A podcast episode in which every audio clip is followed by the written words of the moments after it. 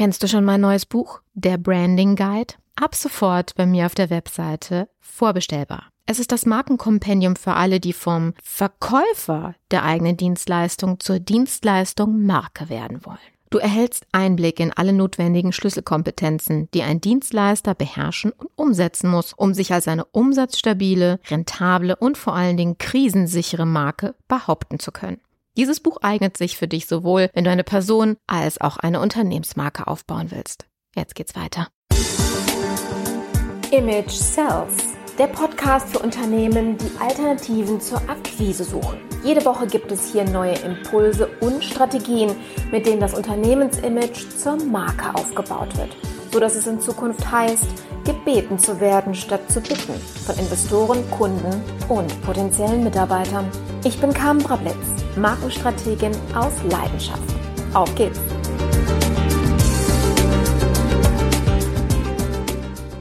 Bevor wir starten, möchte ich dich noch kurz darauf hinweisen, dass du als Solo-Selbstständiger noch einen Anspruch auf einen Zuschuss hast, und zwar dem vom Kompass-Programm.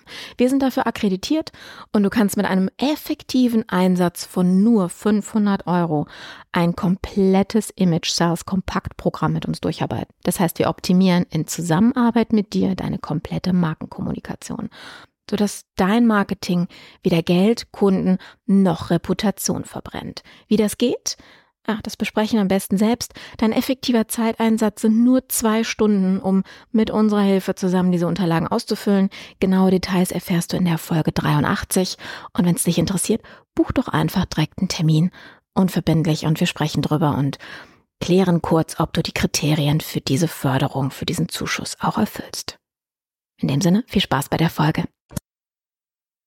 Einen wunderschönen guten Tag, meine lieben Hörer. Wir sind heute mal nicht im Studio, sondern ich bin zu Gast bei Frank Schrader. Und zwar in der Gesellschaft Düsseldorf Marketing, äh, quasi in den Heiligen Hallen hier, direkt im Büro. Und ähm, ja, ich freue mich erstmal, dass Sie ähm, Zeit für mich hatten und erstmal herzlich willkommen in meiner Show, Herr Schrader. Ja, ich freue mich, dass Sie hier sind äh, und dass Sie die Heiligen Hallen, so heilig sind sie ja nicht. Also wir haben einen schönen Ausblick auf das Parkhaus, wo man sehen kann, dass wir hier einen wunderbaren E-Mail-Empfang haben und äh, da sind irgendwelche Funksender.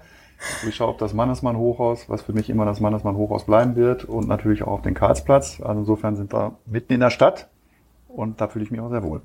Ja, genau. Und um die Stadt, das ist mhm. ein wunderbares Stichwort, an Stelle geht's heute auch. Und zwar, Sie sind ja mit der Gesellschaft Düsseldorf Marketing für strategische Markenpositionierung und Markenbildung der Stadt Düsseldorf zuständig. Mhm.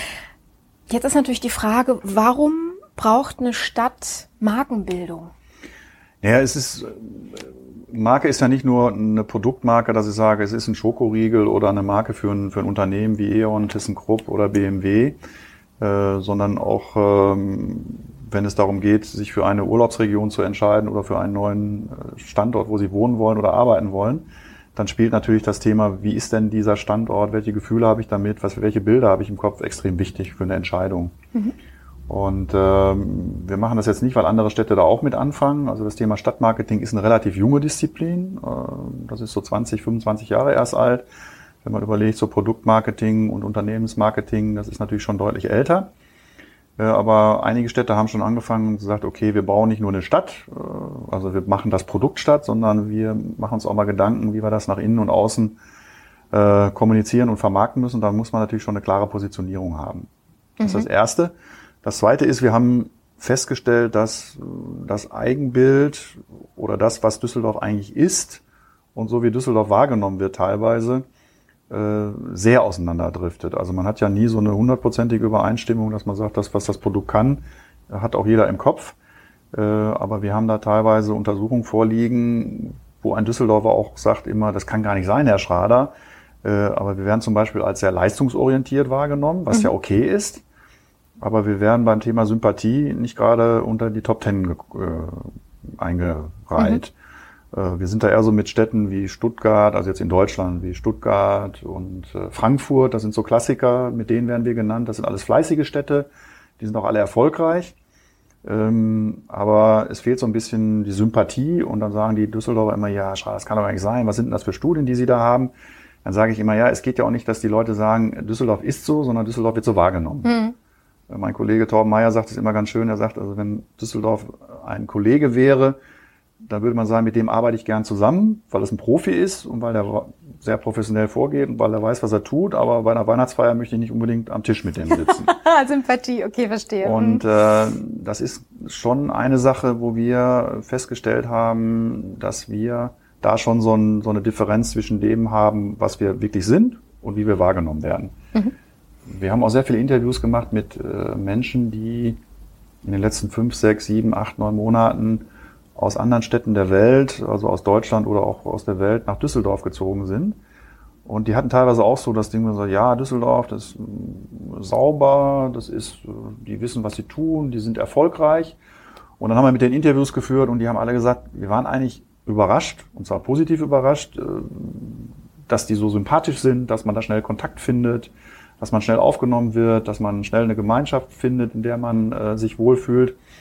Äh, das ist in anderen Städten anders. Also eine Hebamme aus Berlin, das ist so mein, meine Lieblingsstory. Die ist wegen der Liebe nach Düsseldorf gekommen. Mhm. Die Liebe war schon, bevor sie hingekommen ist, zu Ende. Okay. Und die ist dann nach Düsseldorf gekommen und hat gesagt, ach komm, ich mach das einfach mal und hat dann gesagt, Mensch, das ist eigentlich viel besser als in Berlin. Ich habe da ganz schnell Leute kennengelernt, die könnte sich gar nicht vorstellen, äh, hier wieder wegzugehen. Die hat sich total aufgehoben gefühlt und dann, als ihre Mutter sie erst einmal besuchte, hat dann die Mutter angerufen. Jetzt kommen wieder die Klischees und hat gesagt, du äh, Kind, ich besuche dich ja nächstes Wochenende. Äh, ich komme ja aus Berlin nach Düsseldorf. Was zieht man da eigentlich an? Und das ist wieder okay. so das Thema, dass Champagner man denkt, ja? sowieso. Mhm. Die Kö ist extrem wichtig für uns, mhm. aber wir haben auch die Kiefernstraße und insofern mhm. ist es für uns ähm, schon so eine Sache jetzt einerseits das Thema Sympathie zu steigern. Und wenn man mal ganz international guckt, haben wir auch festgestellt, dass viele Leute äh, den Namen schon mal gehört haben, aber keine Bilder im Kopf haben. Die Stadt neben Köln. Das habe ich im Ausland, ja, genau. So also close to Cologne, wo ich natürlich sage, okay, vielen mhm. Dank. Äh, aber die sagen, ja, Düsseldorf habe ich schon mal gehört. Uh, I think it's Industrial City or Financial City mhm. or Financial Capital, wo, wo die Leute dann sagen, nee, also richtig wissen sie nicht, was, was Düsseldorf ist. Und das ist natürlich bei jedem Markenprozess, ob sie sich jetzt für irgendein Auto entscheiden oder für irgendein anderes Produkt, es ist so die, wir nennen das Brand Funnel, so die, die, die, die Stufen, sage ich, ich kenne die Marke äh, vom Namen her, ich habe Bilder im Kopf, äh, ich mag die Marke. Mhm.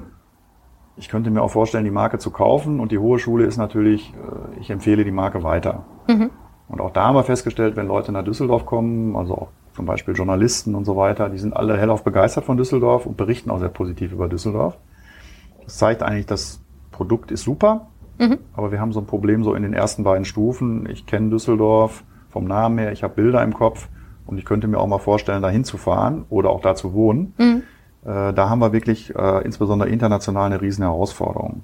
Also wir haben eine Studie in Europa gemacht, da haben 78 Prozent der Befragten, das waren 8000 Menschen, die aber ungefähr 600 Millionen Menschen repräsentieren, gesagt, 78 Prozent haben gesagt, ja, äh, habe ich schon mal gehört den Namen, aber nur sieben Prozent haben gesagt, ich habe so Bilder im Kopf. Ich weiß, was Düsseldorf so ist oder so. Also wenn man das natürlich sieht, dann ist das natürlich äh, ein Drama. Mhm. Wenn wir diesen Wert allein erhöhen und den Leuten, Leuten Bildern von Düsseldorf vermitteln, dann ist die Wahrscheinlichkeit, dass sie sich mal für einen Städtetrip hierhin entscheiden oder vielleicht auch zu sagen, ich könnte mir vorstellen, da zu wohnen. Mhm. Äh, schon oder eine, eine Firma hier hinzubringen. Oder eine Firma hinzubringen. Also wir haben ja hier auch Kontakt zu Trivago. Äh, das ist ja hier das weltweite Headquarter mhm. in Düsseldorf. 80 ähm, Prozent der Mitarbeiter haben keinen deutschen Pass. 80 Prozent. 80 Prozent. Wow. Äh, das ist aber auch Firmenphilosophie zu mhm. sagen, ich bin auch was mein, mein Team angeht, sehr international aufgestellt. Und die hatten eine Zeit lang immer Schwierigkeiten, insbesondere so im Mittel- und Upper-Management, Menschen nach Düsseldorf zu kriegen. Mhm. Und die machen jetzt Folgendes, dass sie einfach die Verweildauer bei den Gesprächen ein bisschen erhöhen. Das heißt, die Leute kommen hier hin, haben und Gespräch mit, Stadt sowieso, haben dann halt mhm. Tag frei. Und dann fliegen die dann nach Hause und sagen zu ihrem Partner oder Partnerin, du, dieses Düsseldorf, das ist gar nicht so schlecht. Da könnte ich mir vorstellen, zu wohnen. Okay. Und das Gleiche haben wir auch bei den Expats-Studien rausgefunden, dass die Leute, die ja wissen, dass sie nur eine gewisse Zeit in einem, einer Stadt sind, äh, da sind wir ja mit, mit Melbourne und, und Vancouver an Platz drei weltweit, die sagen, ich bin unglaublich schnell in Düsseldorf zu Hause. Das macht auch unsere Größe aus, also mhm. oder unsere Kleinheit, kann man auch sagen. Wir sind ja keine Millionen Metropole ähm, und man kann auch viel schnell erreichen hier. Das ist ja auch dieses Thema der räumlichen Nähe. Die sind sehr schnell, fühlen die sich hier heimisch. Und wir haben ja auch einige Botschafter, die auch immer gerne mal verlängern und den nächsten Ruf dann erstmal ablehnen und irgendwann dann sagen, jetzt muss ich dann doch woanders hin. Äh, also insofern haben wir ein gutes Produkt und wir müssen einfach diese Stufe von ich kenne das Produkt, mhm. ich mag das Produkt, ich probiere es mal aus, müssen wir jetzt einfach irgendwie ein bisschen besser hinkriegen.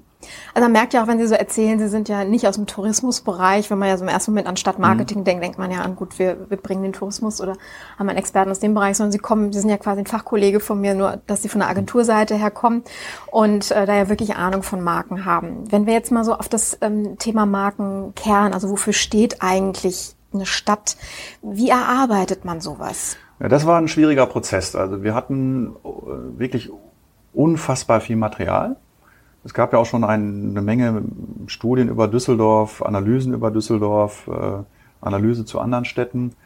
Äh, aber so ein Marktmodell, wie man das so in der klassischen Produktmarketing kennt, mhm. gibt's so nicht. Und man kann da zwar raus lernen aus mhm. den anderen Modellen, aber man kann es nicht eins zu eins adaptieren. Ähm, ich weiß noch, als wir angefangen haben, so nach zwei, drei Monaten, wir haben mit Leuten gesprochen, wir haben Studien gelesen, wir haben mit Perzeptionsgeografen, die sich damit beschäftigen, wie entsteht Wahrnehmung von Städten, mhm. äh, auseinandergesetzt. Wir haben mit Psychologen, Soziologen, mit Zukunftsforschern gesprochen. Und irgendwann haben wir gesagt, boah, jetzt wissen wir so unheimlich viel, was machen wir denn? Und dann haben wir uns zurückgenommen und haben gesagt, nee, pass mal auf, wir müssen uns jetzt erstmal damit beschäftigen, nicht wie die Wahrnehmung von Düsseldorf entsteht, sondern wie die Wahrnehmung von Städten entsteht. Okay und haben da basierend auf Modellen aus der klassischen Markentheorie haben wir so ein Modell, wir haben es äh, Brand D, also für Düsseldorf genannt, entwickelt und haben gesagt, was ist denn, was prägt denn eine Stadt? Mhm. Also da haben wir so mehrere Facetten gefunden, äh, also die die Architektur, also wie sieht eine Stadt aus, prägt natürlich das Image. Wir haben, wir haben ja mit die meisten Architekturpreise weltweit ja. gewonnen. Das weiß ja auch fast keiner. Das, heißt, das weiß kaum jemand, dass wir auf der MIPIM die einzige, also es gibt keine Stadt auf der Welt, die mehr Preise auf der MIPIM, also der wichtigsten Messe in Cannes gewonnen hat wie Düsseldorf. Aber wenn Sie zum Beispiel mal sagen, ja, wenn ich eine Stadt sehe und das sind Fachwerkhäuser und Kopfsteinpflaster, dann haben Sie ja ein Gefühl für diese Stadt. Mhm. Äh, also wie sieht eine Stadt aus? Was erlebe ich, wenn ich reinfahre oder äh, reinfliege? Äh, das ist ganz wichtig. Wie sind die Menschen dort? Wie, wie schnell ist eine Stadt? Haben wir auch festgestellt. Haben gesagt, wie misst man denn sowas? Was heißt denn, wie schnell ist eine Stadt? Ja, da habe also ich auch gefragt, wie misst man das jetzt in kmh oder so? Und es gibt wirklich Menschen, die beschäftigen sich damit und, und, und gucken sich an, ob sie in einer Stadt auf einer Rolltreppe nur stehen oder ob sie auf einer Rolltreppe überholt werden oder ob die, die überholt werden, nochmal überholt werden. Mhm. Oder rennen sie hinterm Bus her oder warten sie auf den nächsten? Die gucken sich an, wenn Geschäfts, äh, oder Männer mittags essen gehen, wie schnell essen die? Mhm. Wahrscheinlich ähm, auch, wie ähm, schnell man die Krawatte ablegt nach Feierabend. Genau, und das oder? ist auch so ein, so ein, so ein okay. Ding, dass man sagt, wie, wie, schnell können die von Business auf, auf äh, Privat. Privat umstellen. Also mhm. diese Work-Life-Balance ist ja, äh, das ist aber wirklich ein ganz wichtiges Thema. Und da haben wir festgestellt, dass wir in Düsseldorf äh, sehr schnell sind, mhm. aber auch sehr schnell langsam sein können. Also dieses Umschalten von, von Work auf Life ist in Düsseldorf wahnsinnig schnell machbar. Mhm. Also die Leute gehen aus dem Büro raus, nehmen die Krawatte ab, stellen sich zum Ürige und sind von ein auf die andere Minute in dem anderen Level.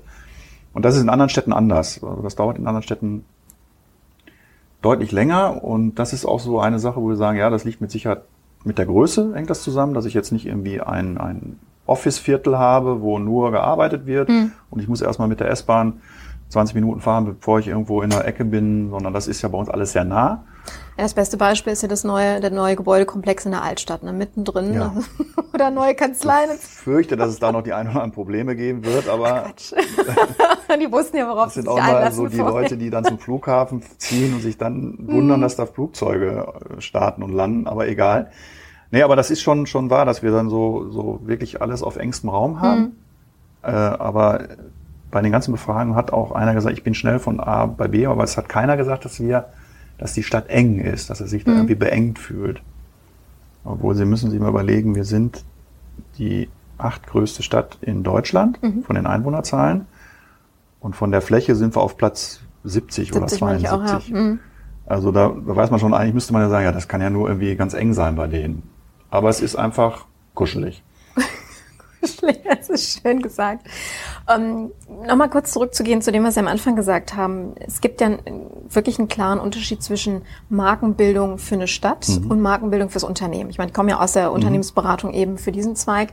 Und da ist es ja so, dass man sich ja erstmal überlegt, okay, wofür stehen wir? Also die Identität innen entwickeln, das mhm. Selbstbild. Das heißt, für eine Stadt funktioniert das so gar nicht. Man muss sich also wirklich von extern die Meinung reinholen, nee, um nee, zu also wir haben das schon so gemacht. Also dieses Modell haben wir so entwickelt. Also es sind so ein paar Facetten. Also wie sieht die Stadt aus? Mhm. Wie, sieht die, wie ist die Historie? Das ist ganz wichtig. Was hat eine Stadt in ihrer Historie ah, durchgemacht. Ja, okay. Äh, das hat auch wirklich Implikationen auf die Art und Weise, wie die Menschen miteinander umgehen. Mhm.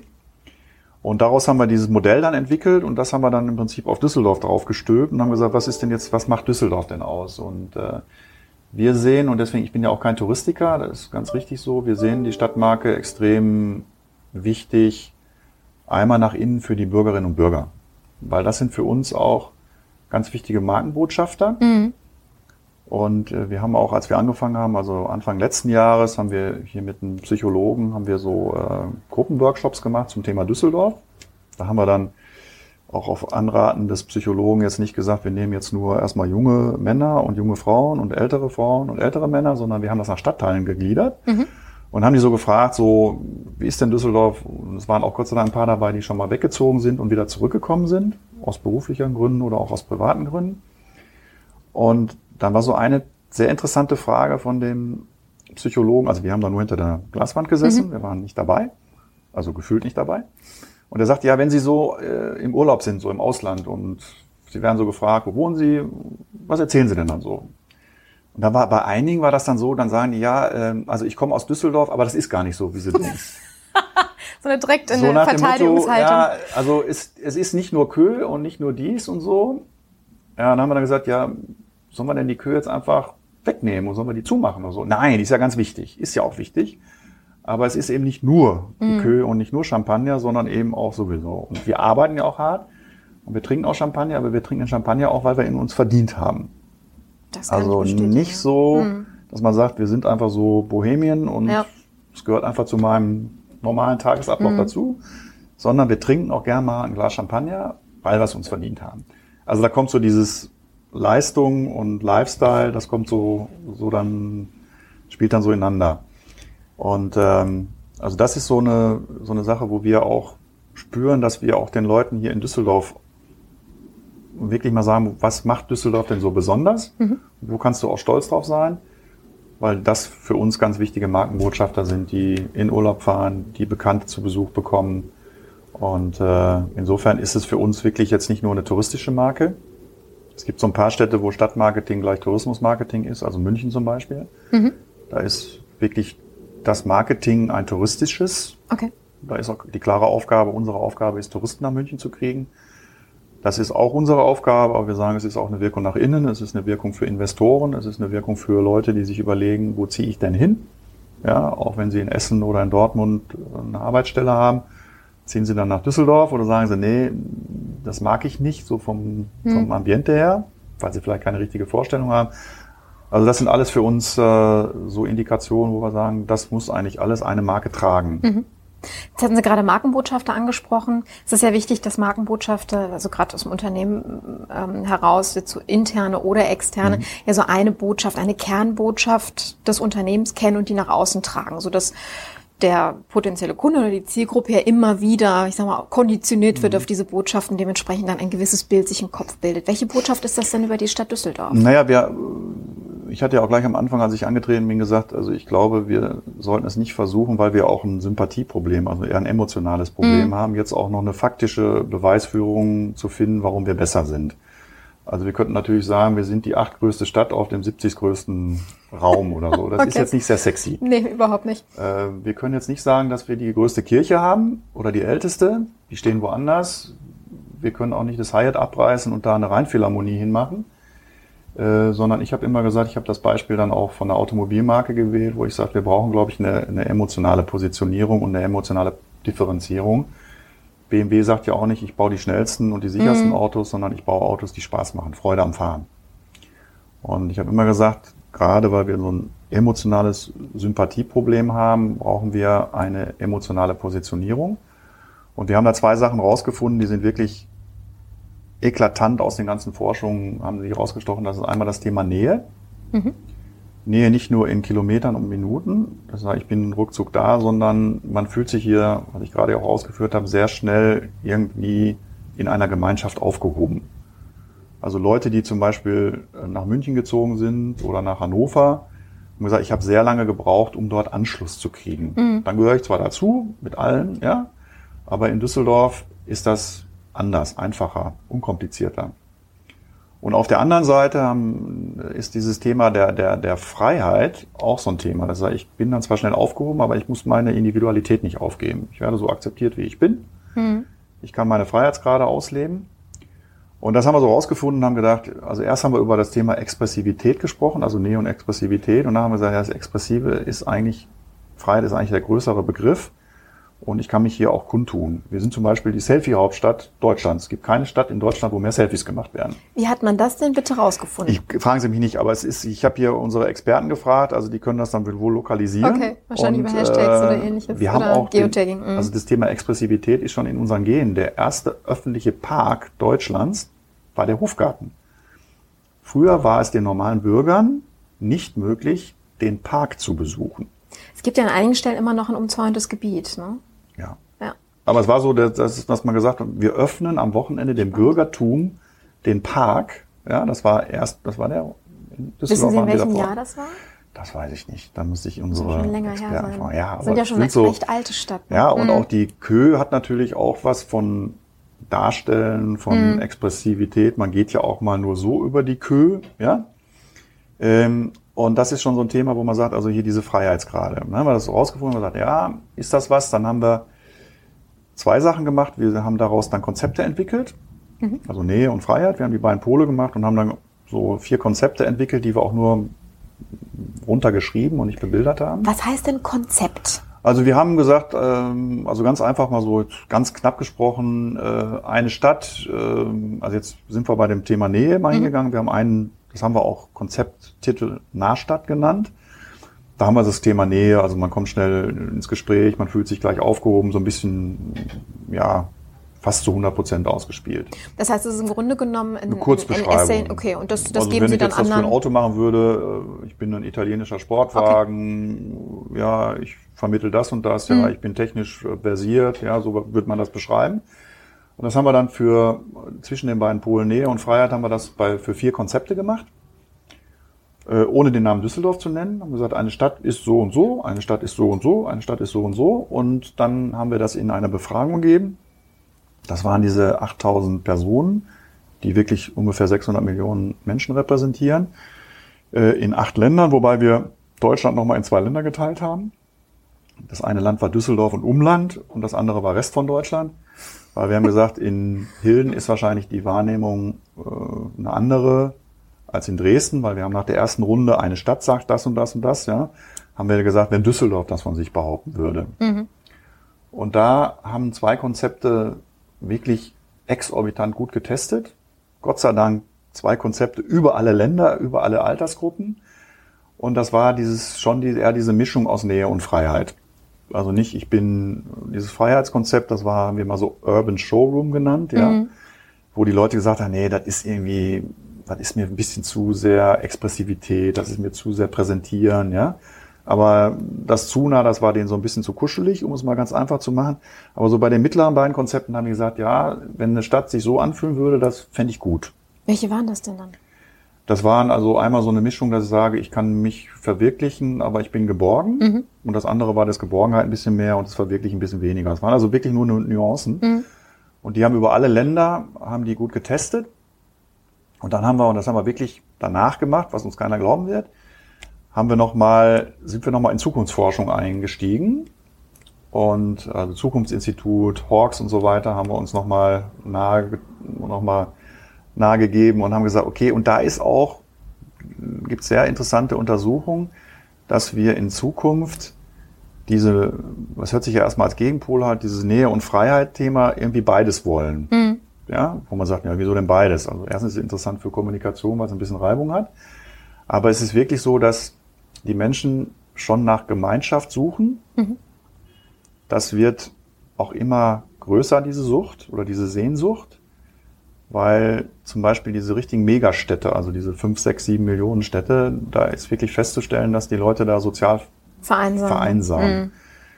Die finden dann zwar so eine gewisse Befriedigung in den sozialen Medien, aber vor kurzem habe ich einen netten Artikel geschrieben, äh, gesehen, da hat einer geschrieben, ähm, die nutzen die sozialen Medien nicht um zu leben, sondern sie leben in den sozialen Mhm. Medien.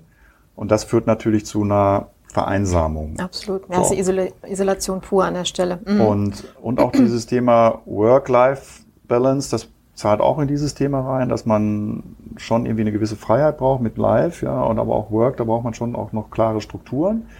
Also da haben wir eine Bestätigung durch diese Trends, die in Zukunft, die jetzt anfangen und die in Zukunft zunehmen werden, haben wir eigentlich gesagt, das ist ja ein Volltreffer. Mhm. Und wir haben es auch wirklich nachher gemacht. Und dann haben wir nach der ersten Befragung ja auch nochmal gesagt, also nicht wenn eine Stadt, sondern wenn Düsseldorf das von sich behauptet, passt das. Da hat wieder mal Klischee in Deutschland das Urban Showroom Konzept am besten getestet, wo wir aber gesagt haben, wir wollen ja nicht Klischees bestätigen, sondern wir wollen ja äh, Perzeption verändern. Mhm. Insofern haben wir uns dann aus diesen beiden mittleren Polen haben wir uns dann eine Markenpositionierung gebaut. Und die haben wir jetzt ganz aktuell auch in zwei Routen mal visualisiert, weil das ist ja dann auch ganz wichtig. Wie sieht's denn dann aus? Mhm. Und auch das haben wir nochmal getestet. Einmal online in einer breiteren äh, Fläche und auch mit Gruppendiskussionen, also ähnlich wie wir das am Anfang gemacht haben mit, mit Düsseldorfern. Und gesagt, wenn deine Stadt so werben würde, fändest du das gut, wenn die auf eine Messe gingen. Und da haben wir auch gegen drei, das werde ich jetzt nicht sagen, drei namhafte Städte, die einen guten Job machen, getestet. Also wir haben erstmal gesagt, so kommuniziert Düsseldorf zurzeit. Findest du das besser? Da habe ich gesagt, ja, wenn da einer sagt, ja, dann ist das für uns jetzt nicht Zielerreichung gleich 100 Prozent. Und dann haben wir drei, äh, also eine große Stadt aus Österreich und zwei große Städte aus Deutschland genommen und haben gesagt, guck mal, die werden so. Mhm. Findest du das, so wie wir kommunizieren, besser, interessanter? Und es hat, auch da gab es so zwei Pole, also dass man sagt, bei dem einen Konzept gefiel das Gestaltung mehr, das andere war inhaltlich ein bisschen besser. Und da sind wir jetzt mit äh, Design- und Kommunikationsagenturen daraus, um zu sagen, so jetzt machen wir jetzt einen, einen Look für die Stadt. Mhm. Und da war ich sehr zufrieden, dass wir auch im Vergleich zu diesen drei Städten auch deutlich besser waren. Also insofern war das für uns mehr so die Messlatte und nicht zu sagen, wir wollen es ein bisschen besser machen. Jetzt werden viele Hörer wahrscheinlich sagen, mein Gott, was für ein Aufwand. Ne?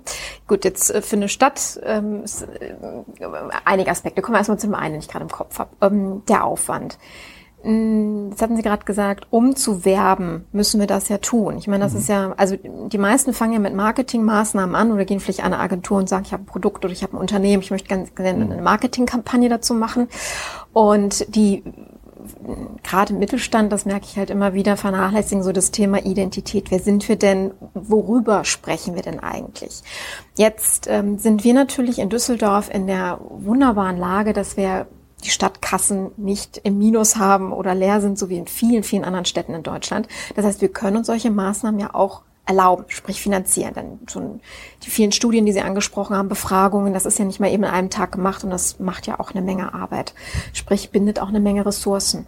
Was würden Sie Städten empfehlen, gerade wenn wir so ums Eck gehen ins Ruhrgebiet, wo wir sehr viel Probleme im Moment haben? Was würden Sie diesen Städten empfehlen, ähm, zu tun, um das rauszuarbeiten, ohne jetzt so viel naja, Finanzmittel einsetzen zu können, die sie nicht haben?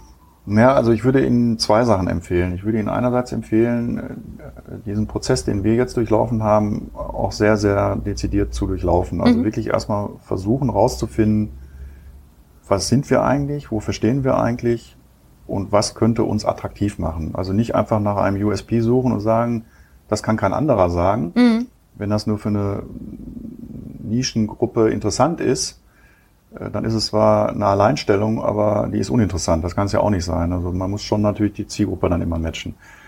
Und So, ich- Moment, das ist ein ganz wichtiger Faktor, den Sie gerade ansprechen. Das heißt, erstmal überlegen, wer ist meine Zielgruppe Ja. und dann mit denen darüber sprechen, was sie brauchen. Also sprich, Mhm. welche Pro Probleme in dem Fall sind es ja nicht, aber welche, ja, was zieht euch in eine Stadt? Mhm. Ne, und dann daraufhin äh, dementsprechend die Marke auch abstimmen. Also ja, ich glaube, dass bei vielen, das sieht man dann auch so, dass dann äh, erstens sehr schnell was entsteht, was mich immer stutzig macht, wo ich sage, können die eigentlich eine richtige Analyse gemacht haben, haben die eine saubere Strategie, dass dann immer sehr schnell in, in erst schon auch in, in, in Kommunikation und in Plakaten und in, in Broschüren gedacht wird, sondern erstmal, dass man sagt, was macht uns denn aus? Also jetzt nehme ich mal wieder das BMW-Beispiel. Äh, wenn ich Freude am Fahren habe, es ist wirklich so, weil ich es habe gemacht. Also ein Fahrradtraining bei BMW macht mehr Freude als bei Audi. Mhm. Sie fahren aber nachher genauso schnell durch die Kurve. aber das ist halt deren Markenkern. Und die sagen, also ein Fahrradtraining bei BMW kann jetzt nicht irgendwie sein, dass wir dann abends in irgendeiner Boxengasse sitzen und irgendwelche PowerPoint-Charts mit mhm. Vektoren und Lastverteilung sich angucken müssen und ihnen einer erklärt einer, warum der Wagen sich so verhält. Das ist bei Audi richtig, weil das Vorsprung durch Technik ist. Ganz genau. Aber bei BMW wird es ihnen auf eine andere Art und Weise vermittelt.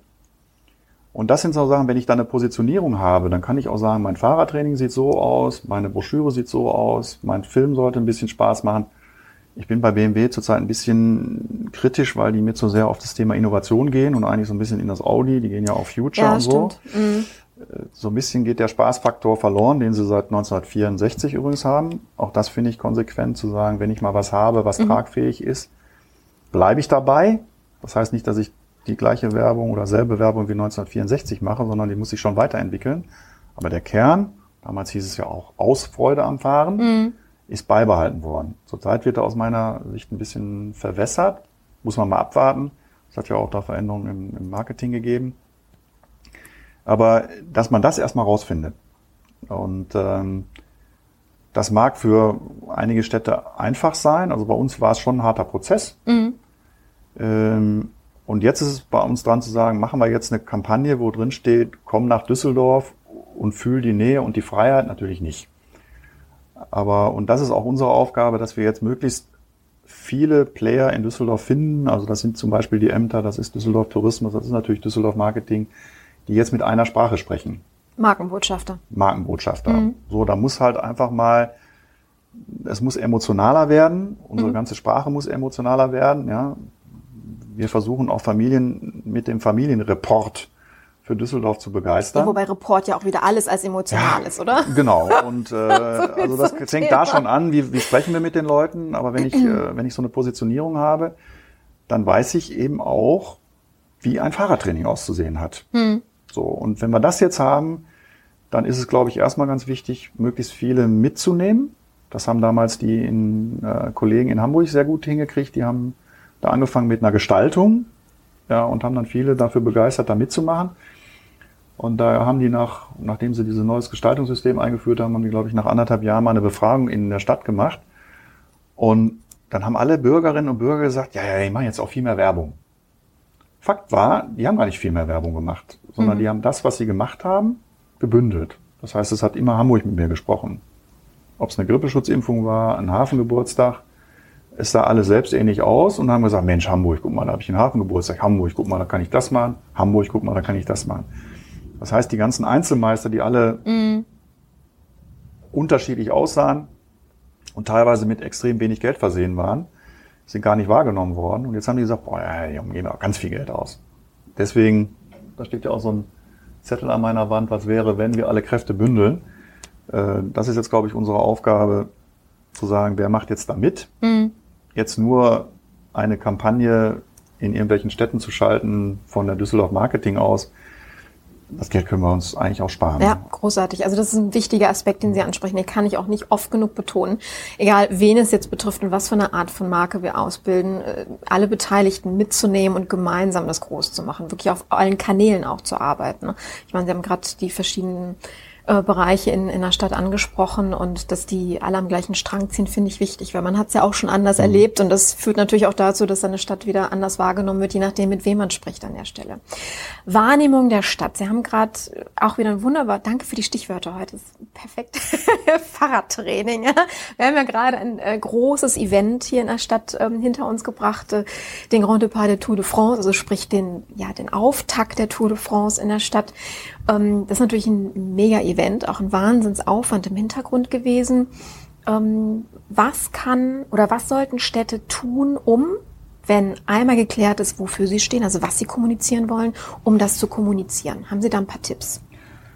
Naja, also ich glaube, also nehmen wir jetzt mal den Grand Depart. Ähm, der wird ja auch heiß diskutiert. Äh, ist das nicht zu viel Geld gewesen, was mhm. wir da investiert haben? Äh, was bringt uns das überhaupt? Nach zwei Tagen ist alles vorbei. Äh, wir haben ja auch da eine Medienanalyse gemacht und ähm, das Einzige, was wir nicht beeinflussen waren, war das Wetter. Ähm, das war nicht so prickelnd, das hätte schon besser sein können, aber wir haben uns die Medienanalyse ja auch wirklich angeschaut und haben gesagt, naja, sehe ich jetzt nur Fahrradfahrer mhm. oder Pulks von Fahrradfahrern oder sehe ich auch mal Sachen, Teile von der Stadt?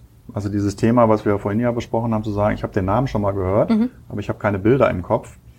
Da haben wir schon mal bei der ersten Stufe Bilder im Kopf, haben wir schon mal weltweit, und das ist das größte Sportereignis, was dieses Jahr überhaupt stattfindet. Wir haben ja keine Europameisterschaft im Fußball, keine Weltmeisterschaft. Ähm, haben wir schon mal weltweit eine, eine gut, gute Präsenz, wo man sagen kann, okay, wenn davon 100% Grand Depart ist, dann ist da vielleicht auch nur 20% Düsseldorf, aber trotzdem ist das ein enorm mhm. starker Wert, den wir da erzielt Frage haben. Frage ist nur, schlägt denn was wir ja gerade besprochen haben, so eine Tour de France auf ähm, die, die Marke ein? Also zahlt die darauf ein? Gibt es ja, gerade Nähe und Freiheit? Ja, ich glaube schon. Also man hat schon mitbekommen, dass wir hier trotz schlechten Wetters in der Lage sind, eine gute Stimmung zu erzeugen. Okay. Also ich glaube, dass, dass wir emotional sind und dass wir hier auch äh, mit den, mit den internationalen äh, Besuchern gut umgegangen sind. Wir haben ja auch viele Presseleute eingeladen. Also die waren alle sehr angetan von, von der Tour, von der Stimmung hier. Und wir hatten ja, und das vergessen ja viele, weil wir jetzt gerade die Analyse auch gemacht haben, wir hatten ja noch ein zweites Großevent, das war ja Kraftwerk. Mm, stimmt. Also das Kraftwerkkonzert, also wir haben da auch eine Analyse gefahren, da haben wir gleich auch noch ein Gespräch zu, hat eine unfassbare Medienrelevanz gehabt. Vor allem international. Ich habe tatsächlich ja. Leute aus Neuseeland kennengelernt, die nur für dieses Konzert ja. hingeflogen sind. Also das ist, äh, also. Kraftwerk ist, äh, hat eine internationale Strahlkraft. Also auch mm. wenn man da sagt, Düsseldorf war ja ein No-Kraftwerk, ja. Ähm, da sind ja auch dieses Pärchen da aus Florida, die da angereist sind, ja. Wir haben mal, mal nachverfolgt, was die Leute alles über Düsseldorf posten und schreiben. Mhm. Ja. Und da sind unfassbar viele Bilder vom, vom Rheinufer, ja, von der Altstadt, äh, natürlich auch vom Konzert, ja. Und die haben über Düsseldorf und das Konzert berichtet, äh, alle positiv. Historical Concert und äh, also Tour de France zu hören, äh, wenn die Tour de France in Düsseldorf ist, in der Heimatstadt von Kraftwerk, ist natürlich für die eine Mischung gewesen, die mhm. war sowas von mega. Äh, also insofern ist dieses Event auch, wir haben natürlich auch ein paar Journalisten eingeladen, wo wir wussten, dass sie darüber mhm. berichten, mhm. hat also in einer ganz anderen Zielgruppe, in einer ganz anderen ja, Reichweite äh, dieses Wochenende auch nochmal genutzt. Ne? Also das wird immer so, so vergessen, war aber wirklich ein absoluter Booster und da war ja auch das Wetter auch schön sogar, ne? Absolut. als das Konzert war. Ja, das stimmt. Ja, also das ist schon, schon wichtig. Äh, man kann natürlich jetzt nicht hingehen und sagen, jetzt habe ich mal einmal eine Tour gemacht, jetzt brauche ich keine Werbung mehr machen. Also mhm. so Depots muss man immer wieder mal befüllen mit neuen Ereignissen und es sollte dann auch nicht nur immer Sport sein, sonst habe ich dann irgendwie auch mal die Brille auf und sage, ne, so das Sportstadt. ist eine, eine Sportstadt. Mhm. Natürlich ist Sport wichtig, aber auch Architektur ist wichtig, Kultur ist wichtig. Also insofern muss man natürlich gucken, dass man da unterschiedliche Themen spielt. Äh, auch ein Frankreich-Fest, für das wir nicht verantwortlich sind, weil es die Destination Düsseldorf macht und auch äh, eigenfinanziert, hat eine Strahlkraft auf die Stadt. Mhm. Wir haben wahnsinnig viele Besucher, nicht nur Franzosen hier dann an dem Wochenende, ist eine tolle Stimmung. Und die fahren natürlich auch mit dieser Stimmung dann weg und erzählen das dann weiter. Ne? Also insofern mhm. ist dieses Thema, welche Events finden statt, äh, wichtig. Wir müssen jetzt das Tour de France Depot weiter auffüllen, also nicht mit Radfahrthemen nur, sondern auch mit anderen Themen. Weil ein Reporter hat mich mal gefragt, weil er mich aufs Glatteis führen wollte, was ihm auch gelungen ist. Wo war denn vor drei Jahren oder vier Jahren der Grand Depart? Konnte ich ihm nicht beantworten. ähm, aber das ist jetzt auch dieses Thema, dass wir die Bilder von der Stadt vermitteln. Mhm. Insofern ist es auch gut, dass es eine Outdoor-Veranstaltung war. Wenn die jetzt in der Halle Rad gefahren wären, hätte man irgendwann mal wahrscheinlich so ein paar Flugbilder von Düsseldorf gesehen mhm. und dann nur die Halle. Die kann aber auch in anderen Städten stehen. Insofern war es schon gut. Die sind äh, durch den Medienhafen gefahren, ja, natürlich über die Köhe. Also sind schon gute Bilder gewesen. So, jetzt möchte ich mal ein Thema aufgreifen, was vielleicht eher unangenehm ist, aber ich finde, darüber sollte man aussprechen. Auf der einen Seite ähm, sagt man, okay, Tour de France äh, zahlt positiv auf unsere Marke ein. Auf der anderen Seite gibt es ja auch Personen, die sagen, okay, wir reden hier über ein Fahrradereignis, sind aber in einer Stadt, die nicht unbedingt die fahrradfreundlichste ist. Bringt das nicht eher negative Assoziationen mit einer Stadt? Naja, ich würde jetzt nicht negative Assoziation, es ist eine, eine, Herausforderung, die die Stadt sich ja auch selber gestellt hat oder mhm. die wir uns selber gestellt haben. Ich kann jetzt natürlich nicht sagen, wir machen da was im Leistungssportbereich, ich mhm. muss das jetzt auf die breite Masse runterbringen. Äh, okay. Also da einen klaren äh, Das ist, das muss Schnitt jetzt auch, auch äh, und das ist ja auch ein klares Programm, dass wir sagen, äh, wir müssen fahrradfreundlicher werden. Ich sage auch immer, wir werden nie eine Fahrradstadt wie Münster werden, weil mhm. das sind gewachsene Strukturen, das will auch der Düsseldorfer nicht ich glaube, ich muss so, so ein Thema so wie Smart Mobility aufsetzen, dass ich als ja, selbstbestimmter Mensch entscheiden kann, fahre ich mit dem Fahrrad, fahre ich mit der Bahn, fahre ich mit dem Auto. Und man muss natürlich jetzt nicht nur eine Infrastruktur schaffen, sondern auch ein bisschen so versuchen, den Mindset zu verändern, dass man sagt, dann lasse ich das Auto mal stehen und fahre mit dem Fahrrad, weil die Fahrradwege sind in Ordnung. Ich kann mein Fahrrad in der Innenstadt abstellen und es ist auch nachher noch da. Mhm. Ja, dass man einfach aus sich selbst heraus sein Verhalten umstellt. Ich finde das ja ganz gut so bei jungen Leuten. Also als ich 18 geworden bin, habe ich also, ich glaube schon um 6 Uhr morgens am Straßenverkehrsamt gekratzt, um meinen Führerschein abzuholen. Und für mich war das Größte, ein Auto zu besitzen. ja, das wird in Düsseldorf ja auch zum Problem, was das Parken anbetrifft. Ja, aber, aber die jungen ja Leute, also da gibt's ja unglaublich viele, wo ich sage, ja, was macht denn ja, wir studieren da und da und dann sagen die, ja, wieso hast du eigentlich noch, nee, Auto finde ich irgendwie uncool. Mhm. Ich kann ja mal Car2Go machen, wenn ich da bin oder so, ja, nee, ich komme in meiner Stadt gut mit öffentlichen Verkehrsmitteln rum. Äh, ne, Autofahren macht mir zwar Spaß, aber es ist jetzt nicht so Prio Nummer eins, dass ich ein Auto haben möchte. Also für uns war das damals mhm. Zeichen von Freiheit, ja.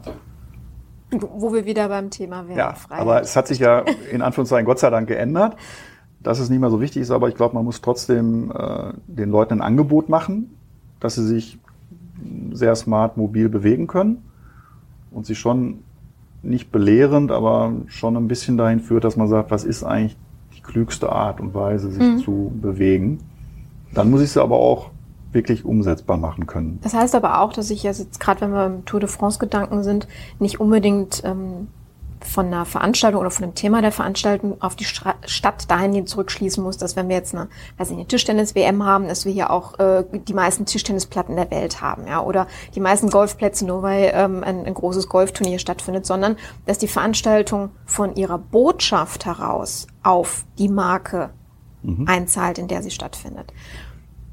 Ja, also Tischtennis war für uns auch wichtig, weil wir da natürlich eine, eine Zielgruppe oder Länder erreicht haben, die für uns wichtig sind, aber mhm. schwer zu erreichen sind. Also Tischtennis hat ja in, äh, in Japan, China mhm. und in, in, anderen Ländern, die für uns interessant sind, eine, ist es ja wie für uns Fußball. Und äh, ich war auch bei zwei, drei Tagen war ich dann da und äh, das Publikum war auch sehr international, natürlich sehr geprägt durch äh, Japaner und Chinesen. Mhm. Ähm, das hat Düsseldorf schon in den Städten Bekanntheit gebracht wenn auch die Bilder nicht, äh, weil die waren ja in der Halle. Trotzdem haben die auch viel über Düsseldorf berichtet. Das zahlt dann schon auf so ein Thema ein. Unabhängig davon, wir haben ja mit Borussia Düsseldorf hier einen Tischtennisverein, der ja mehr deutsche Meisterschaften gewonnen hat als Bayern München. Und mit denen haben wir auch zusammengesessen und gesagt, wir wollen jetzt so ein bisschen diesen Tischtennis-Effekt nutzen, um auch mhm. mal mehr Leute ans Thema Tischtennis ranzuführen. Das ist eine fantastische Sportart. Wenn man sich das anguckt, sofern man den Ball sieht, ist das echt irre. Und es gibt auch eine Menge Platten an, äh, an Schulen und so mhm. weiter. Das soll auch noch ausgebaut werden. Also da ist man sehr aktiv, um okay. auch zu sagen, ich nehme das Top-Ereignis jetzt mhm. und breche das mal so ein bisschen in die breite Bevölkerung runter. Spannend. So wie ähnlich als Boris Becker noch Tennis gespielt hat und ich Manager war und Steffi Graf gewonnen haben, da war ja auch so ein Boom auf mhm. die Tennis-Sachen. Also Sport und Bewegung ist immer gut und mhm. verbindet auch.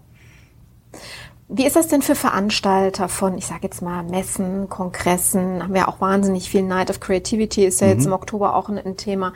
Ähm, macht es Sinn für Veranstalter, die jetzt nicht stadtintern angestellt sind, sondern eben in der freien Wirtschaft, sich an die Stadt zu wenden und zu sagen, wir haben eine Veranstaltung, die der Stadt auch zugute führt, sprich auch Menschen von außerhalb ähm, herholt? Oder ähm, sagt die Stadt dann, nee, komm, macht euren eigenen Kram, ist jetzt nicht Nee, nee, also es, ist, es muss ja sowieso mit der Stadt abgestimmt werden. Also mhm. es, äh, ich kann ja jetzt nicht irgendwo hier in Frankreich festmachen, ohne zu fragen, ob ich diese Flächen nutzen darf. Ja, gut, also rein organisatorische Fragen. Wenn, ich sage jetzt mal, wenn es in der Messehalle mhm. ist und ich buche jetzt die Messehalle und mache dort machen, ja. Veranstaltungen. Also wir kriegen da schon Informationen äh, zu und wir haben arbeiten zurzeit an einem System auch, dass man sagt, wie kann man denn so Events beurteilen? Mhm.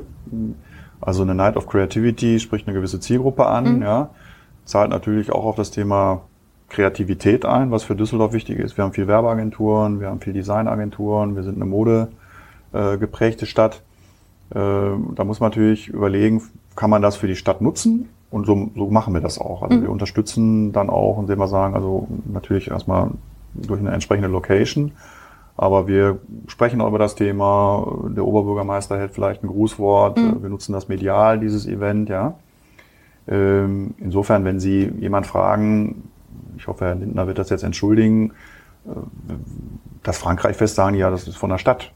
Das findet ja in der Stadt statt. Mhm. Ja, und dass das die Destination macht, finde ich super, finde ich auch beneidenswert. Aber es hilft uns schon und deswegen stimmen wir uns da auch mit, mit äh, der Destination Düsseldorf mhm. dann ab und äh, nutzen das auch für unsere Kommunikation. Mhm. Äh, also insofern ist das äh, sehr gut, wenn man sich das, das koordiniert und auch guckt, welche Events können wir denn für unsere Positionierung nutzen, um es dann auch am Event beweisbar zu machen. Das ist mhm. ja nicht nur so reden drüber, sondern sagen, aha, deswegen findet diese Veranstaltung auch dort statt. Also wir werden ja in diesem Jahr auch die, die Art Düsseldorf haben, also äh, eine Ausstellung so ähnlich wie die Art Cologne, mhm. wo sich dann Galerien und so präsentieren. Das wird hier im Areal Böhler sein, ist auch komplett privatwirtschaftlich. Mhm. Wir freuen uns darüber sehr. Wir sind sehr eng mit den äh, Menschen verbunden, die das hier organisieren, weil es wieder auf dieses Thema Kunst und Kultur in Düsseldorf einzahlt. Ja. Die Messe ist ja dann die Art Düsseldorf. Ne? Mhm. Und ähm, allein wenn die schon so heißt, finde ich das erstmal spannend. Und wenn es dann noch um, um Kunst geht, ist es auch toll, weil das auch ein wichtiges Thema für eine Stadt ist. Und auch unter einem touristischen Aspekt. Also wir haben Analysen vorliegen, äh, dass bei Städtereisen, und wir sind ja nur eine Städtereise-Destination, Sie machen ja nicht zwei Wochen Urlaub in Hamburg, sondern Sie fahren dann mal ein langes Wochenende hin, gleich auch in Düsseldorf, dass das kulturelle Angebot einer Stadt ein, schon ein Entscheidungstreiber ist. Mhm. Ich sage, ich fahre dahin, da kann ich das und das machen und das kulturelle Angebot stimmt auch. Manchmal ist es mit Sicherheit eine Vorwegposition, wenn das Wetter schlecht ist. Aber es ist auch so, ich war jetzt ein paar Tage in Paris, ich habe mir auch Centre Pompidou angeschaut. Mhm. Ein äh, bisschen auch aus Eigeninteresse, ein bisschen auch äh, aus beruflichen Gründen. Aber es ist schon schön, wenn man weiß, man kann da auch Kunst und Kultur genießen. Mhm.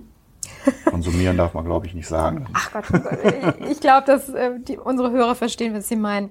Bevor jetzt irgendjemand sagt, oh, jetzt machen wir ein großes Loblied auf Düsseldorf. Mhm. Ich meine, ich bin ja vorbelastet, ich bin ja nicht nur hier geboren, sondern äh, ich liebe diese Stadt auch äh, als Lokalpatriot in dem Sinne. Ich finde aber, es ist ein, äh, diesen ganzen Prozess, den wir heute so sehr kurz zusammengefasst haben, ein schönes Beispiel dafür, was man alles machen kann und was möglich ist, um, naja, so das Thema ähm, Marke eben auch auf einer anderen Ebene, sprich auf der Städteebene ähm, zu erarbeiten, beziehungsweise was man da tun kann. Von daher vielen lieben Dank für den Einblick. Ich würde Sie bitten, wenn das möglich ist, ähm, so drei Tipps, die Sie für Städte geben könnten, was sie tun sollten, wenn es nur drei sein können. Ja, also ich glaube, was uns sehr gut getan hat, und ich, ich komme ja von einer Agenturseite, wo das Thema Marken, Markenprozesse, ähm, ich weiß nicht, wie viele Marken ich da gemacht habe, äh, sich die Zeit zu nehmen, um wirklich mal in die, wirklich in die Analyse und in die Recherche einzusteigen, mhm. mit Leuten zu sprechen, in die Historie einzutauchen, mal zu fragen, warum ist sowas, ja, warum ist das passiert, warum sind die Menschen so, wie sie sind. Das hat uns äh, sehr geholfen, um wirklich auch eine, eine Identität zu finden. Wir haben das ja auch mit den Bürgerinnen und Bürgern diskutiert, wo die sagen, ja, da sind wir. Hätten sie uns gleich gefragt, hätten wir ihnen das aufgeschrieben. So war das. Also das Thema saubere Analyse, würde ich sagen, ist beim, beim Stadtmarketing ist dann nicht versuchen, alles unter einen Hut zu bringen. Was heißt das? Ja, dann kommt nämlich sowas äh, Vielfältigkeit, ja, statt der Vielfältigkeit. Äh, Konzentration. Also wenn ich jetzt neben Nähe und Freiheit noch vier weitere Begriffe hätte, würde ich sagen, dann haben wir einen schlechten Job gemacht. Mhm. Ja. Da muss man auch Mut haben, mal zu sagen, wir haben es mal so formuliert, Mut spitze zu sein, steht da hinten an der Tafel, ja. Also spitz zu sein, mhm. also wirklich die harte Kante zu sagen, wir stehen jetzt für Fahrfreude und nicht für Fahrfreude, Qualität und Sportlichkeit oder so, ja. Dann muss ich auch mal entscheiden. Marke bedeutet ja auch mal anecken zu dürfen. Ne? Konzentration ne? und Nivea ist halt Pflege, ja, und Mercedes ist Qualität und BMW ist Fahrfreude und was ist die Stadt XY? Mhm. Und da das ist schwer. Also da kann man nicht einfach sagen, das beschließen wir jetzt, weil dann, das ist ja auch eine politische, ein politischer Prozess. Und deswegen haben wir auch so viel Marktforschung und, und Analysen betrieben, um einfach zu sagen, nee, das haben wir uns nicht einfach ausgedacht. Mhm. Wir haben es überprüft, wir haben es nochmal überprüft. Das ist was und das hat auch eine hohe Relevanz in unserer Zielgruppe. Jetzt glauben Sie, wie viele Leute mich angesprochen haben und gesagt, ja, nehmen Sie doch einfach den Ratschläger. Der ist doch weltberühmt. Ja, genau. So. Den kennt jeder. Ich, ja, ja, jeder. Aber die Welt hört leider in Ratingen auf, wie wir dann festgestellt haben. Wir haben es natürlich getestet. Haben gesagt, ja, the crazy guy, what's doing? Ja, und dann gesagt, ja, das ist ein Ratschläger. Ja, was ist denn ein Ratschläger denn? Ja, der schlägt noch hat. Was macht der? Ja, also ich will ihn nicht eliminieren. Es gibt ja auch das grüne Ampelmännchen mhm. in Berlin und so. Der wird weiterhin Bestand haben. Und es ist auch schön, dass wir ihn haben. Aber er hat keine Strahlkraft, dass ich sage, das ist ein Symbol. Es wäre dann auch keine Marke, sondern nur ein Symbol, wo jeder in Dubai sagen würde, ah, das ist das Zeichen von Düsseldorf. Mhm. Also insofern ist dieses Thema, das war für uns wichtig, um uns einmal selbst zu challengen und zu sagen, ist das, was wir tun, richtig, aber um es auch intern zu verkaufen. Weil sonst kommt man in so eine geschmäckliche Lage und sagt einer, ja, aber das ist doch auch wichtiger Schal und das ist doch auch wichtig. Und sagt, nee, wir haben es getestet mhm. und das hat eine hohe Relevanz. Wenn Sie es anders entscheiden, dann entscheiden Sie es so. Unsere Empfehlung ist klipp und klar, das und das zu tun. Das hilft Ihnen ungemein, um die Strategie dann auch intern durchzuverkaufen. Und dann nachher möglichst viele finden, die mitmachen. Jetzt zu sagen, ich habe fünf Millionen, von mir aus auch zehn Millionen für eine Image-Kampagne. Mhm. Das Geld können Sie wirklich, können Sie sich sparen und machen Sie lieber irgendwie schön Event und berichten Sie drüber. Wir müssen einfach alle Stakeholder kriegen oder so viel wie mögliche kriegen und sagen, die sprechen alle meine Sprache. Mhm. Die zahlen alle auf Fahrfreude ein, um mal bei BMW zu bleiben. Ganz genau. Ich fahre kein BMW, wenn das die abschließende Frage ist. Alles, nein, nein, nein. um Gottes Willen. Aber ich finde es ein schönes und auch sehr konsequentes Beispiel. Und das ja, letzte absolut. ist auch das Thema der Konsequenz. Mhm. Ein, eine Sache, die Sie gerade angesprochen haben, möchte ich an der Stelle nochmal ähm, kurz mit Ihnen besprechen, weil das ein Thema ist, was sehr oft ähm, mir auffällt. Ich habe letztens auch wieder mit einer Rechtsanwältin gesprochen, äh, weil sie mich ansprach, ob ich ihr da nicht irgendwie helfen kann, weil sie jetzt halt, sie sind im Scheidungsrecht tätig und die würden ganz gerne ähm, an die äh, wohlbetuchte Klientel, also Medien, Düsseldorf, Köln mhm. dementsprechend. Habe ich halt gefragt, wie man das macht. Also ja, müssen da erstmal Markenbildung betreiben. Mhm. Ja, aber schauen Sie mal, ich, wir haben noch eine Marke. Das Logo zeigt es Inventar ja, in dem Moment. Ne? Das ist, äh, deswegen sagten Sie ja Marke und nicht Markenzeichen. Mhm. Können Sie da nochmal vielleicht ganz kurz den Unterschied erklären? Naja, also eigentlich brauche ich erst eine Marke und dann ein Zeichen. Mhm. Und äh, weil viele haben dann auch gesagt, ja, das äh, Smiley-Idee, das ist es, das ist auch unsere Marke. Aber ich sage, das ist erstmal ein Zeichen. Wir werden es ja auch nicht eliminieren, mhm. sondern wir sagen einfach, wir wollen es ja mit Inhalten füllen. Ja? Und äh, ich glaube, Zeichen werden vollkommen überschätzt, weil ob jetzt BMW wie die Raute hat oder die ja übrigens mal für den Propeller gestanden hat, ja? Stimmt. und nicht für die bayerische Bierdecke oder Tischdecke, ähm, die könnten auch einen, einen Nike-Swash haben, ja, und das Gleiche machen oder so, ja. Also die Ausprägung ist eigentlich, es ist ja nur ein Erkennungszeichen. Mhm. Ich finde es ganz wichtig, hier einmal, einmal zu sagen, Marke ist eben nicht gleich das Symbol mhm. oder ähm, der Name, sondern eine Marke ist eben ein mhm. Versprechen. Ja, also sprich ein, eine Identität, die ja gelebt wird über also wenn das, wenn natürlich diese Kanzlei sagt, wenn ich hier mein, mein, mein Logo oder mein Markenzeichen mhm. hochhalle und alle sagen, ah, das sind die für Scheidungen im oberen Segment und die sind super, weil da zahlt man möglichst wenig. Ja, aber dafür muss man erstmal eine Marke Da muss man aber machen. Also ich sage genau. immer, ich finde das schon, ich sage auch, wenn ich das gleiche Geld zur Verfügung gehabt hätte, was Nike bisher in Werbung investiert hätte, hätte ich aus Nike auch eine Automarke machen können. Wahnsinn, ja.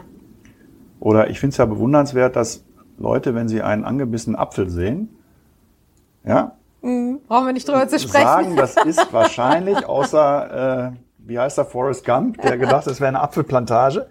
Äh, die sagen, äh, es ist Apple mhm. und die haben nicht nur Bilder im Kopf, sondern auch Gefühle. Ja. Die sagen, also gerade junge Leute sagen ja, also es gibt's ja nicht anders als Apple, ja. Und äh, da habe ich vor kurzem auch so eine Analyse gesehen. Also die haben wirklich, wenn man denen ihr iPhone, also ihren, ihre Marke Apple wegnimmt, haben die wie Suchtabhängige, mmh, haben die Verhaltensmuster ja. wie, als ob die Alkoholiker wären und seit sechs Stunden keinen Alkohol mehr gekriegt hätten. Mhm. Ist für eine Marke super, ist aber schon ein bisschen bedenklich, Ach, wenn man so an die Jugend denkt oder so. Mhm. Aber das ist natürlich da par excellence, das ist hier unser Markentunnel wieder. Mhm. Marke, ich brauche nur das Zeichen sehen, klick, gehen Bilder auf, ich habe Produkte im Kopf, ja. Ich habe ein Gefühl und es gehört zu mir einfach zum Leben und ich würde es selbstverständlich weiterempfehlen. Mhm. Wunderbar. Herr Schrader, ich danke Ihnen ganz, ganz herzlich. Ich fand es sehr spannend. Und ähm, ja, wir werden mit Sicherheit noch viel über Düsseldorf hören.